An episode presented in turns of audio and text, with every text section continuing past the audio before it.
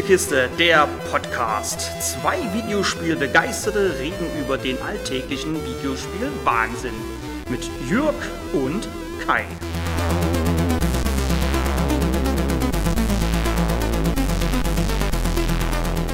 Vor zwei Jahren, in Folge 8 unseres Podcasts, namentlich Safe Games für Bulgarien, sprach ich über Observer vom polnischen Studio Blueport Team.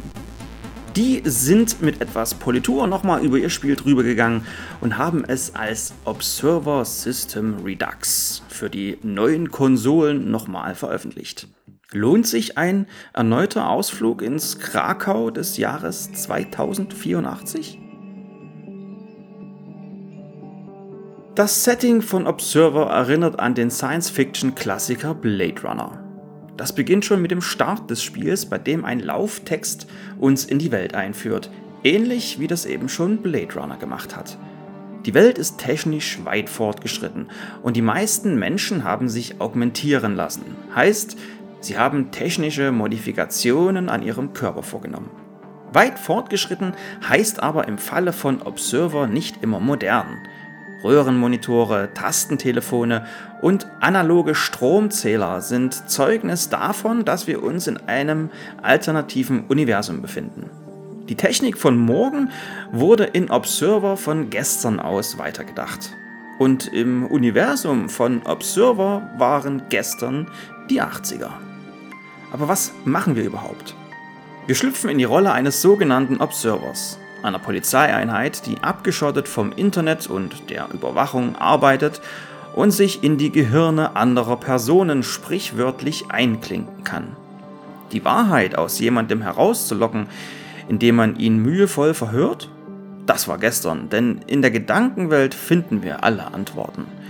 Für die Rolle des Observers Daniel Lazarski haben sich die Polen prominente Unterstützung in Form des leider 2019 verstorbenen Rutger Hauers geholt.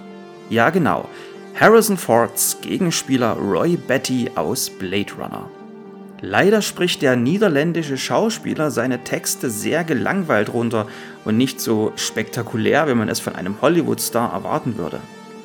An dieser Stelle hätte eine deutsche Synchronisation sicher etwas herausreißen können.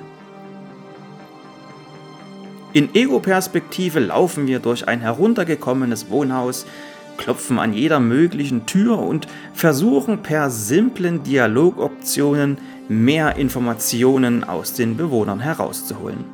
Denn unser Sohn, zu dem wir seit Jahren keinen Kontakt mehr hatten, hat uns aus besagtem Wohnhaus angerufen und klang dabei nicht so, als würde er uns nur zu Kaffee und Kuchen einladen wollen.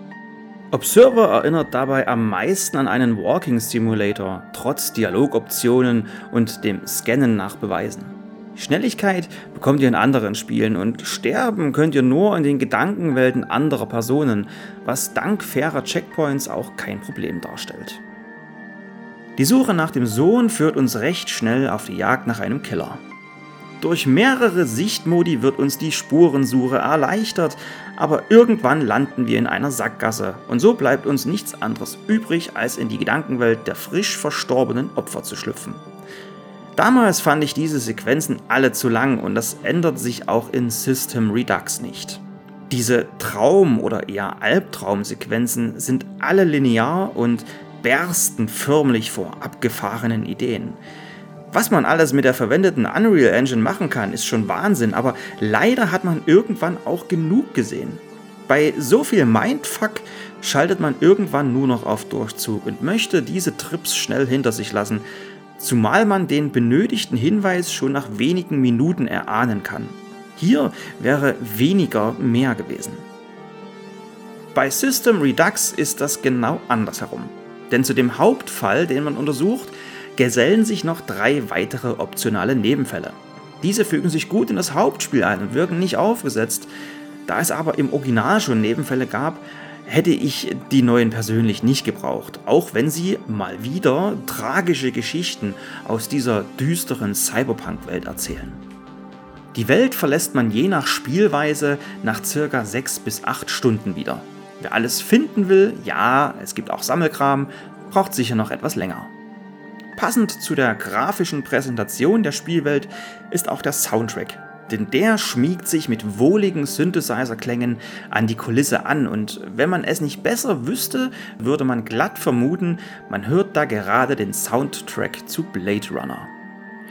Aber wenn mir damals schon Observer nicht so supi gefallen hat, warum das Ganze nochmal in Observer Redux erleben wollen? Nun, das polnische Entwicklerstudio versprach für das Remaster eine Auflösung von 4K und Raytracing und meine Herren, die Versprechung haben sie eingehalten. Wenn Neonlichter in einem düsteren Treppenhaus auf nasse Bodenfliesen treffen, bleibt man schon mal kurz ehrfürchtig stehen und genießt die Szenerie.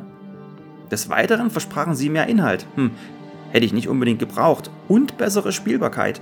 Oder wie auch immer das im PR-Blabla gleich noch heißt. Davon habe ich in den teilweise auftretenden, glücklicherweise kurzen Schleichpassagen leider nichts gemerkt. Hier siegt eher Versuch und Irrtum als genaues Beobachten, da es einfach keine vernünftige Schleichmechanik im Spiel gibt. Aber das Setting zieht halt und darum wollte ich auch unbedingt nochmal nach Krakau, auch wenn ich dem Spiel nur eine 7 von 10 geben kann. Wenn ihr euch die erweiterte Fassung auf der PlayStation 4 oder der Xbox One anschauen wollt, könnt ihr das übrigens ab dem 16. Juli 2021 machen, denn dann erscheint das Spiel für 30 Euro als Day One Edition, zusätzlich mit Soundtrack und Artbook und Hallo Jörg, natürlich auf Disc.